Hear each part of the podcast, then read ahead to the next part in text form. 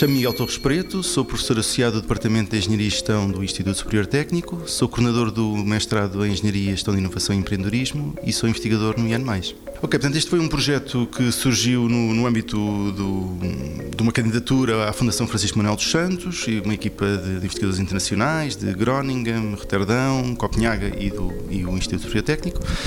que no fundo a ideia era perceber o que é que trazia o encerramento das subsidiárias das empresas multinacionais um, em Portugal. Portanto, seriam só efeitos negativos, seriam efeitos positivos, porque o que nós percebemos é que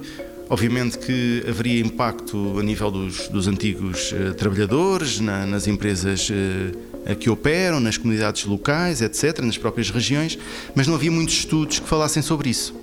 E, portanto, esse, esse projeto tinha, tinha vários, várias componentes. Tinha um primeiro, um primeiro trabalho que era sobre as estratégias do, do capital humano uh, inicial, ou seja, as decisões acerca da contratação de, de pessoas, qual é o impacto que isso tem as características dessas pessoas têm a nível da sobrevivência das empresas, se as empresas perduram mais no tempo ou acabam por uh,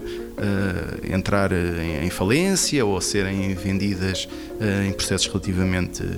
acelerados e, e pouco desejáveis, no, enfim, anos antes para, para os gestores dessas empresas. E, portanto, o resultado deste primeiro estudo, o que dizia era que uh, as subsidiárias aumentam a probabilidade da, da, sua sobrevivência quando decidem, numa fase inicial,